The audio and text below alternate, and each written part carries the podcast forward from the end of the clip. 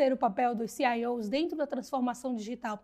Você já parou para pensar quais são os desafios que esses profissionais enfrentam todos os dias? É para falar um pouco sobre isso e muito mais que eu tenho aqui comigo Renato. Renato, se apresenta para a gente, conta mais um pouquinho sobre você. Tainá, primeiramente, obrigado por essa oportunidade de estar aqui dividindo um pouco da nossa experiência com vocês. Obrigada por ter aceitado. Bom, é, minha formação é engenheiro, né? Sou formado pela Escola Politécnica é, com foco em engenharia de computação, né? É, possuo mestrado também na área de sistemas digitais. É, comecei trabalhando num grande banco da, da indústria, muito focado com a internet, né?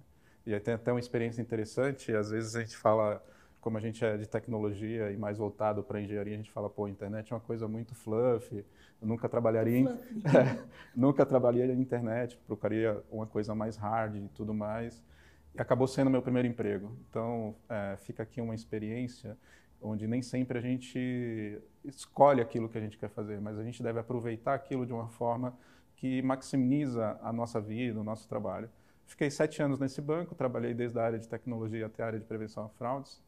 Quando fui convidado para participar, para trabalhar em outra empresa, focado mais na parte de experiência digital e tocar um pouco mais de site aplicativo. Fiquei nessa empresa durante sete anos, quando em 2018 eu fui convidado para tocar a área de arquitetura da VR. Né? A VR estava voltando para o mercado, se posicionando como uma empresa inovadora, com foco em tecnologia, e precisava reestruturar a parte de arquitetura. Trabalhei mais ou menos sete meses nessa área, nessa, dentro da VR, dentro da empresa, e quando foi em outubro, eu fui convidado para assumir a área de tecnologia como um todo. Então, de forma bem simples e rápida, essa é a minha trajetória. Voltando um pouquinho no que você falou ainda agora, hoje em dia, qual é a tua escolha? O que que tu escolhe é, te aprofundar? O que que tu, é, tem tanta coisa, né? O mercado ele está oferecendo tantas possibilidades. Se tu puderes assim escolher um assunto ou um tema ou uma vertente em qual se aprofundar, o que que você está escolhendo hoje? É, eu acho que as pessoas hoje, principalmente, são muito drivadas por propósitos. A gente ouve falar muito de propósito hoje, seja em qualquer área seja em tecnologia, seja na área de marketing, comunicação. Então, o meu propósito de vida é aprender, é conhecer, é isso que me motiva. Então, não existe uma área específica que eu me apaixono. Qualquer área que me traga conhecimento, que agregue isso, esse valor para mim, é o que me motiva hoje. E o que é que me desmotiva, né? Antes que você pergunte. também. É, é justamente quando você está dentro de uma corporação e aqueles jogos políticos, aqueles entraves que você fica mais trabalhando para se defender ou para ganhar território e você acaba não crescendo, é isso que me desmotiva. Você falou um pouco sobre isso. Antigamente, né, existia um, um descolamento muito grande da, da, área de TI com as outras áreas da empresa, né? A TI era muito conhecida apenas para a questão tecnológica, de eficiência operacional, e não tanto é, ligada ao que estava às necessidades intrínsecas do, do negócio.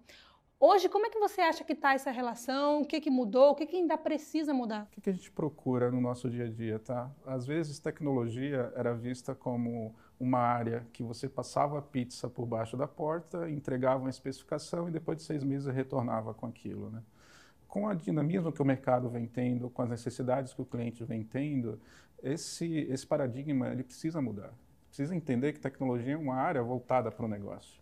Né? Então, nosso grande desafio como é, diretor de tecnologia, como área de tecnologia, é a aproximação com a área de negócio. É entender de business. Eu falo muito para o meu time a seguinte coisa: é, não adianta ter uma tecnologia que não fale, que é a mais moderna do mercado, mas que não traga retorno para a empresa. Então, fazer tecnologia por tecnologia não cabe mais dentro do dia de hoje. Hoje a gente tem que fazer tecnologia para gerar receita, para gerar novos negócios para ter mais eficiência, né? E quando a gente está falando de tecnologia digital, é justamente isso. Como que eu uso a tecnologia para me gerar mais eficiência operacional? É, quando a gente está falando de digital, né, de uma tecnologia digital, não é eu colocar a tecnologia em um aparelho celular, não é eu colocar um, um aplicativo dentro de um tablet. É usar a tecnologia para me trazer eficiência operacional. E isso trazer mais lucro para a empresa. Esse é o nosso principal objetivo. Sim. E então a gente fala assim, ao, ao teu ver, como é que está o grau de maturidade para tornar TI tecnologia de negócio? Quando você pega as novas empresas, a gente vê hoje muito falar de startup. Né? A startup ela já nasce com esse DNA, onde a tecnologia é o meio para me gerar mais eficiência. Né? Você pega, por exemplo, o Uber, né? que é um grande exemplo. O que, que o Uber fez? Ele criou um aplicativo que possibilitou que qualquer pessoa fosse um taxista e prestasse um serviço de táxi. Que, que ele fez com isso? Ele gerou uma eficiência e uma aproximação é, de um público que é, viu uma oportunidade de virar um taxista e não conseguia fazer isso porque é, pagava franquias muito caras ou tinha que pagar franquias para se tornar um taxista. E da noite para o dia, com um aplicativo, ele se tornou um taxista. Então, a, aí que está a sacada. Como que você usa a tecnologia para trazer essa eficiência operacional para a empresa e não fazer tecnologia por tecnologia. Pensando é, na questão mais tecnológica, o que, que você acredita que é mais essencial e estratégico para as empresas hoje? Eu sei que essa pergunta ela é bem, bem capciosa, mas a, a ideia é mesmo ter um pouco da visão, da tua visão de profissional que está inserido e está sendo, na verdade, cada vez mais cobrado para oferecer menos ferramenta e mais soluções Boa. tecnológicas, né? Eu, eu, gosto muito de fazer um, um paralelo é, com a coisa é, eu tenho, eu tenho uma, uma veia mais acadêmica, né? Eu acabei dando aula há um tempo, né? Então gosto muito de fazer um paralelo.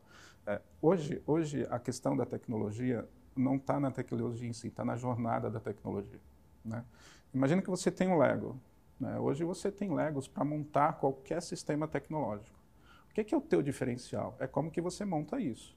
Se você pega uma criança, pega duas, três crianças, coloca um monte de Lego na sala para eles montarem aquele que tiver a melhor criatividade, aquele que saber aproveitar melhor essa tecnologia ou esse Lego, é aquele que vai fazer a melhor peça. Então, hoje, é, o, o, importante, o desafio está como agregar mais valor para a experiência do cliente com as tecnologias que existem em prateleira de forma diferente.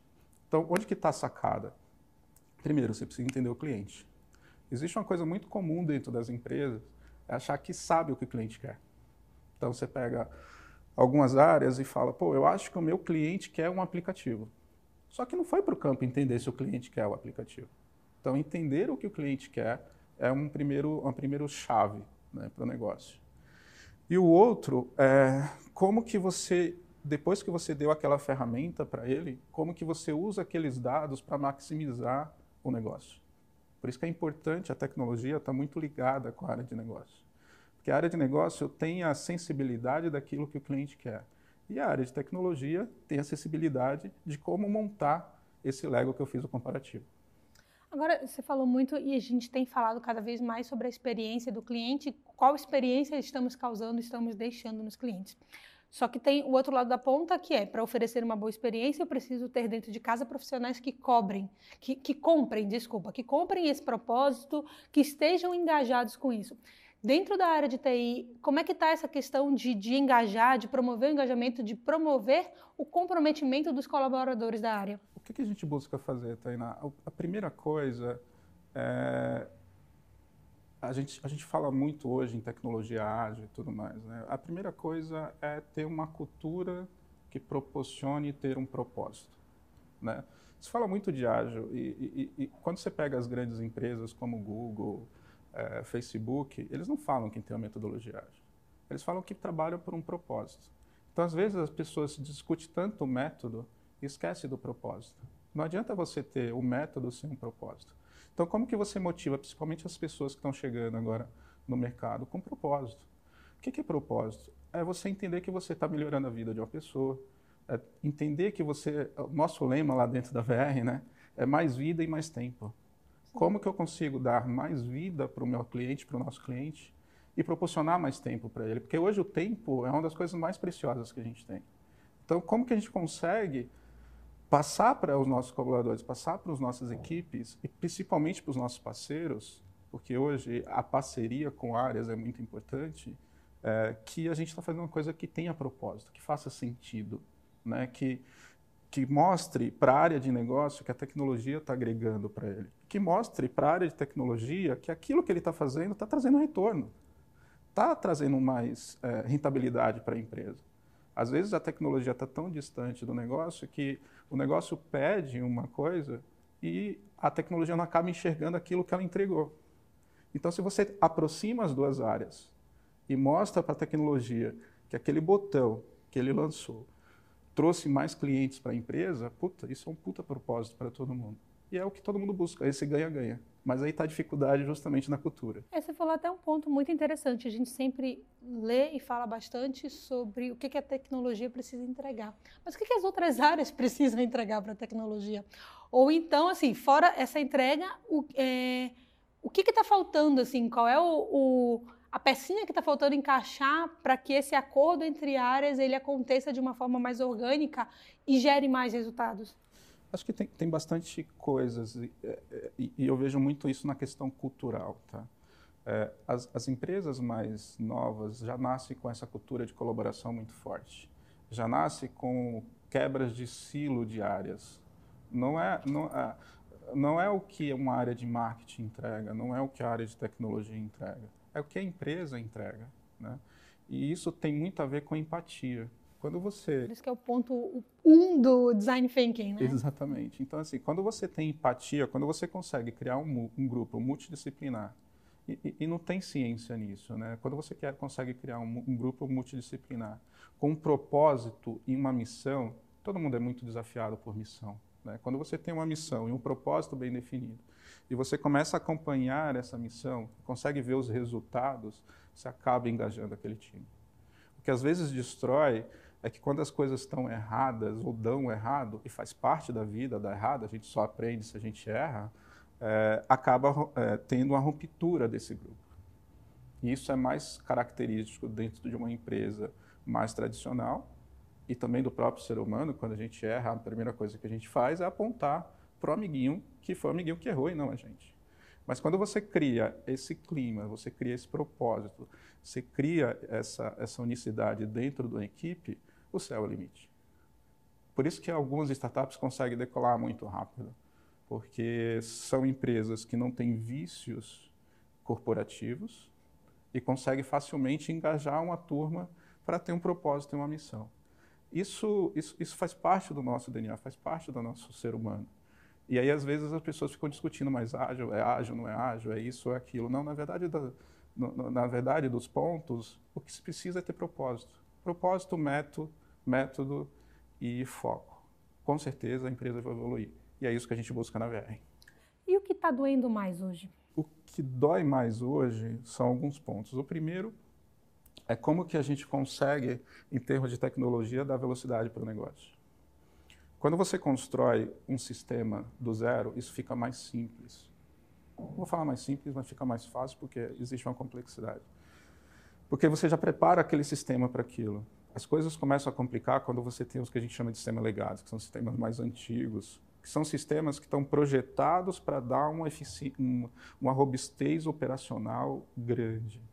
Né? E o que torna mais difícil retirá-los depois também. Né? É desconstruir isso. E por que, que isso é difícil?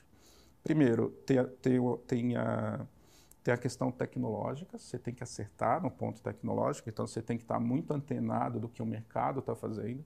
Então a gente busca fazer isso muito dentro da VR. Né? Então, quando a gente está falando de microserviços, de container, que são coisas mais técnicas, que está na vanguarda do mercado, é isso que a gente mira. É... Só que não é só o desafio tecnológico, é o desafio de investimento. Por quê? Porque você está ganhando com aquele sistema. E aí se fala, time que está ganhando não se mexe.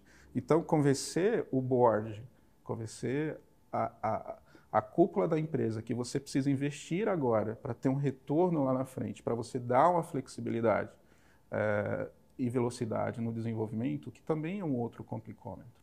Porque então, às vezes. Acaba sendo mindset o problema, né? Mindset. Sempre fiz assim, deu certo. Sempre fiz assim. Essa deu frase certo. é uma praga, mas ela é uma frase que ela, é ela representa muito. E, e, muito do que a gente está falando, Tainá, é muita questão de cultura, mindset.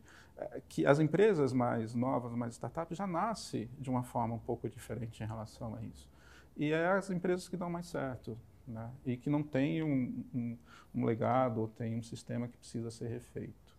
Porque tudo, tudo parte da seguinte premissa: se eu conseguir ter um código que é focado em um determinado funcionalidade, se eu quiser mudar aquele código, aquela funcionalidade fica muito mais simples e mais rápida. Né? Imagine que eu tenho várias funcionalidades num código muito grande.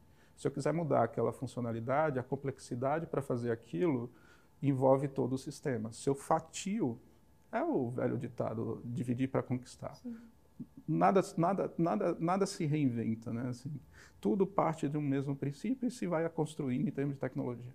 Você falou, citou muito a facilidade com a qual as startups têm de ser muito mais disruptiva e pivotar muito mais rápido a, as ações.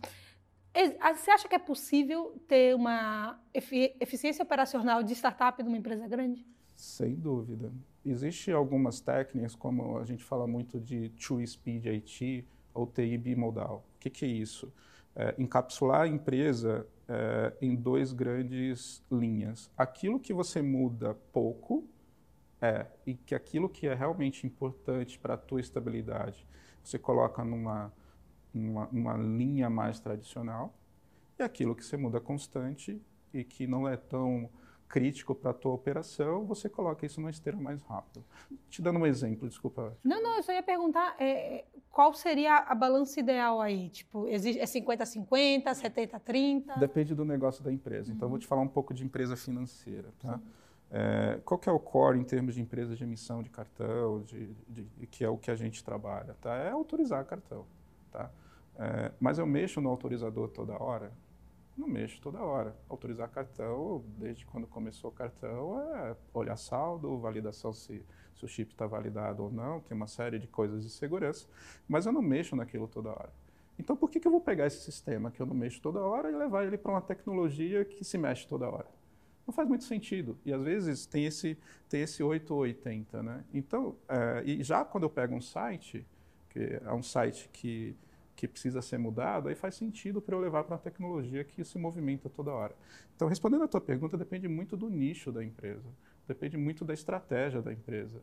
Né? Por isso que ter uma pessoa de tecnologia próxima do negócio para entender a estratégia da empresa e desenhar essa arquitetura, desenhar esse negócio para, sim, atingir o principal objetivo da empresa, que é a sacada. Renato, o que é essencial para você? Como profissional, é realização.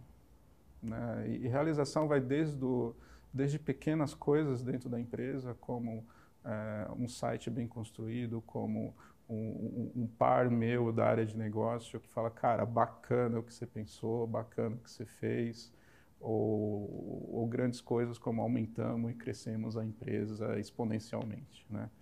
E para a parte pessoal, é, que é o grande desafio, quanto mais você sobe na carreira, é equilibrar a sua vida pessoal com a vida profissional. Né?